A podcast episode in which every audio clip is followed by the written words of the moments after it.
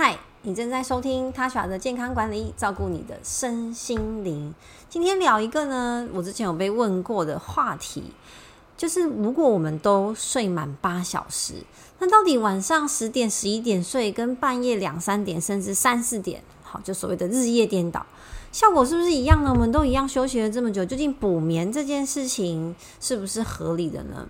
大家一定听过一个名词后，叫做生理时钟。那有人就说，那我不能在台湾的时间，但是过着美国的作息吗？哦，这就跟我们的生理时钟有关系了。在二零一七年的诺贝尔医学奖，就是因为这一个议题而。获得了这个奖项，有三个呢。美国的科学家他们利用果蝇做实验，证实了我们的生理时钟啊是由基因来做控制的。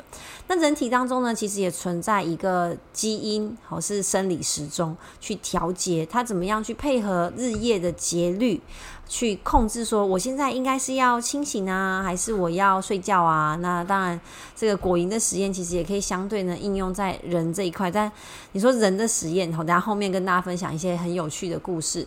其实，在十八世纪的时候啊，就有一个天文学家，他就研究了这个含羞草。他发现呢，含羞草的叶子啊，在白天会向着阳光，有点像向日葵这样。然后晚上的时候呢，就会把它盖起来。那如果我把含羞草放在永远黑暗的环境当中，会发生什么事情呢？一开始呢，他发现，诶，这个叶子依然会按照原本的时间打开、关闭、打开、关闭，所以就算已经全黑了，但是含羞草体内呢，还是有自己的生理时钟。但是呢，时间过久了之后呢，它就没有再继续打开。那它可以利用光照呢，去决定啊，这个含羞草它什么时候要打开，什么时候要关闭。诶，所以就。判断这个植物的体内呢，因植物的基因里面应该也有这样子的设计。那后来呢，就延伸到了动物的实验。那曾经有个科学家呢，也是蛮疯狂的，他把自己呀关在一个完全黑暗的环境当中，想要知道呢，他会不会依照外面的世界一样呢？哦，什么时候醒来，什么时候想睡觉？他原本呢，哦，举例哦，可能都是习惯七点起床，不需要靠闹钟的那一种。然后呢，在完全黑暗的环境当中啊，它会诶慢慢的延迟，可能后面变七点二十分，呃七点四十分，呃八点十五分，慢慢的延后。所以，我们身体本身会用大于二十四小时的时间呢，来过这个生理时钟。其实这跟地球的周转也会有关系嘛。其实地球不是真的一天日夜都是二十四小时的，所以我们体内好像真的有这样子的设计哦。其实从很久以前，一九七零年代的时候啊，动物行为就是累了睡，呃，睡饱吃，然后呃就想睡就睡，那他们什么时候醒来，这件事情到底是怎么控制的呢？这个就让科学家都吵翻天。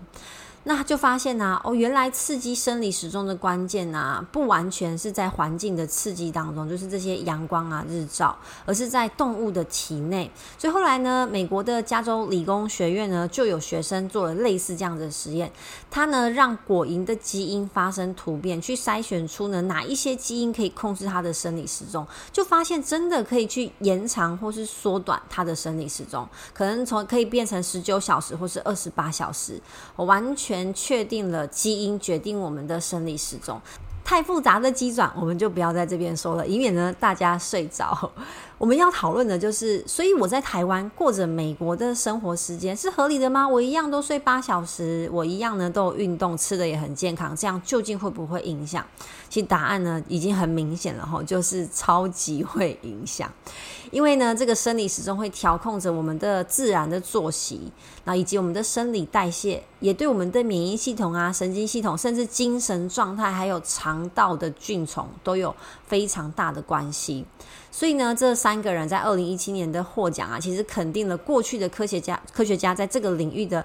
贡献以及无数的人做过相关大大小小的实验，证实说，嗯，这个熬夜啊、日夜颠倒啊，其实真的会让你的生理时钟混乱，而影响到健康。甚至呢，他们呃之前还有研究啦，证实连长途飞行时差都会影响到这样子的身体健康哦。因为我们内部的这个生理时钟啊，是用非常精确的方式，使我们的生活作息能够适应一整天哈，什么时候要起来啊，什么时候会想睡觉。那这个调控呢，也包。包含我们的激素、荷尔蒙，还有新陈代谢。如果呢，我们过的生活的这个时间、休息跟清醒跟活动的时间，与我们内部的生理时钟不匹配的时候啊，我们身体就会受到越大的影响。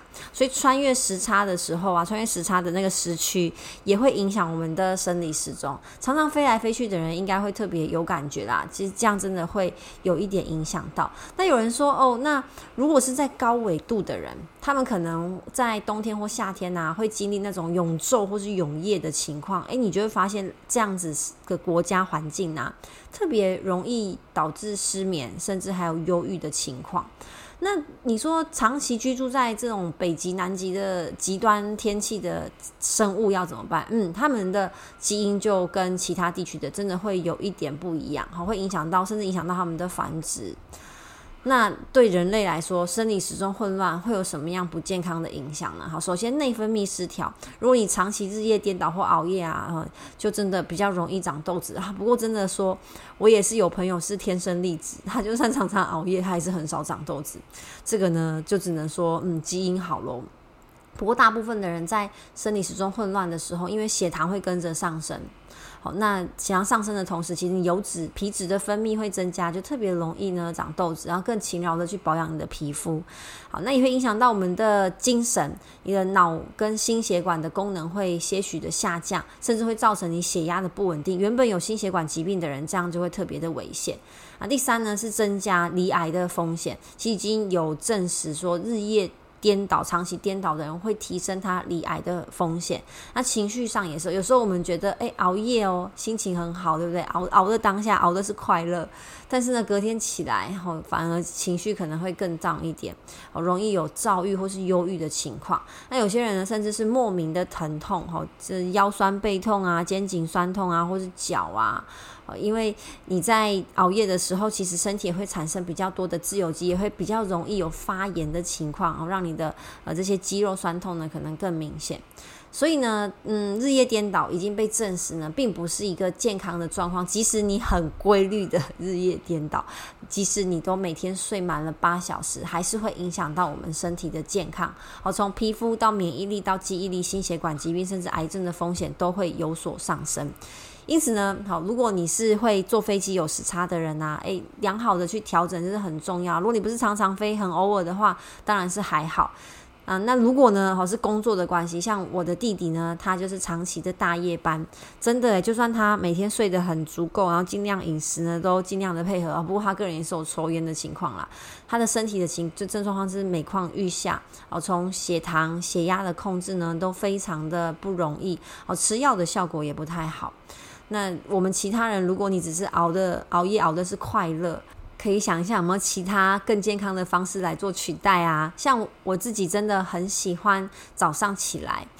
那一开始要调作息真的很不容易，因为像我刚刚提到的一个实验哈，我们的生理时钟其实会默默的一直往后延，所以在冬天要转夏天的时候啊，那个你生理时钟慢慢的往前，有些人不知道会不会有感觉，就可能平常睡到自然醒是呃八九点哈，或是九点十点，冬天的时候比较晚，但夏天的时候就慢慢的提早一些啊。有人就说哦，因为我被热醒，好，maybe 这也是有可能，大家可以观察一下，我就还蛮明显的，因为我通常不设闹钟啦，我就自然醒，就都是六七点这样。哈好像有点早吼，可是我也是很早睡。大家很有趣，你可以观察一下自己的这个生理时钟。那你说好，如果我现在真的要调整我原本日夜作息的颠倒，要怎么办？就你每一天要提早时间去酝酿睡觉的气氛、情绪跟环境。避免三 C 是非常重要的，因为三 C 上面的蓝光，不管是电脑、手机、平板、电视、游戏机，都是的，会造成我们呢更容易起保持清醒，所以都会建议，假如说我现在要十一点半睡好了，我大概最好是前一个小时就避免三 C，然后黄室内呢调成比较偏黄色的灯光，放一些轻柔的音乐，这时候放重音电音，但好像也是太嗨嘛，然后看一些书。这很有趣耶！现在现在的人呢，好像不用三 C 就不知道要干嘛，好像只能发呆。其实看书也是蛮蛮好的一个途径。要有人说，那如果我看的是电子书怎么办？嗯，好吧，荧幕真的尽量就是调黄光。所以我自己的手机跟所有的电子装置，我都是调整几点之后就是全部偏黄光，啊，全部偏黄光，这样让你的脑袋会开始感应到说，哦，好像开始可以准备睡觉了。它的褪黑激素会旺盛的分泌出来，这样。那一开始一定很不习惯，要有这样的心理准备，不太。可能调个一两天，状况就很好。maybe 要一两周，甚至一两个月。但是呢，提早后在应该睡觉的时间休息，你在调整完之后，一定会觉得很值得。然后早上起来也比较不会这么感觉到痛苦。当然，上班的时候还是很需要定闹钟，以免睡过头。但假日的时候，你真的可以观察看看自己呢啊的自然的生理时钟是几点醒来。那所以礼拜五、礼拜六不要再疯狂的熬夜啦，好好对待自己的身体，因为健康。总是无价的。以上呢就是我今天的分享。你的生理时钟是怎么样的呢？你喜欢睡到自然醒吗？你的自然醒是几点呢？欢迎来跟我分享。我们下一集见，拜拜。